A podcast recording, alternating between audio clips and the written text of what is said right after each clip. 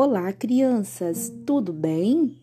Hoje a professora vai apresentar a vocês uma grande e saudosa mulher, Raquel de Queiroz.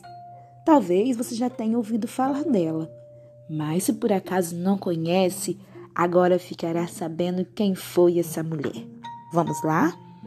Raquel de Queiroz nasceu em Fortaleza, no Ceará em 17 de novembro de 1910.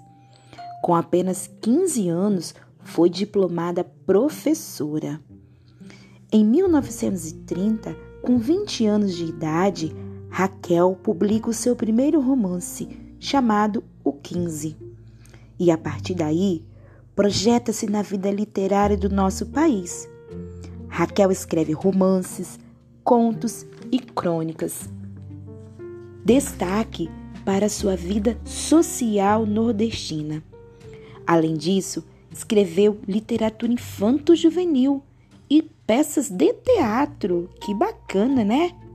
Essa saudosa mulher muito tem a colaborar com a nossa leitura. Isso aí! Vamos pesquisar um pouquinho mais a Raquel de Queiroz?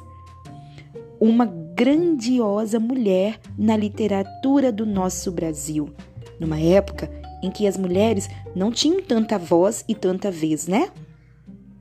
Raquel faleceu aos 92 anos de idade, no dia 4 de novembro de 2003. E aí, gostaram de saber um pouquinho de Raquel de Queiroz? Quero ver quem vai pesquisar um pouco mais, hein? Será quais livros que ela escreveu? Quais foram as peças de teatro? Vamos pesquisar, crianças. Grande abraço!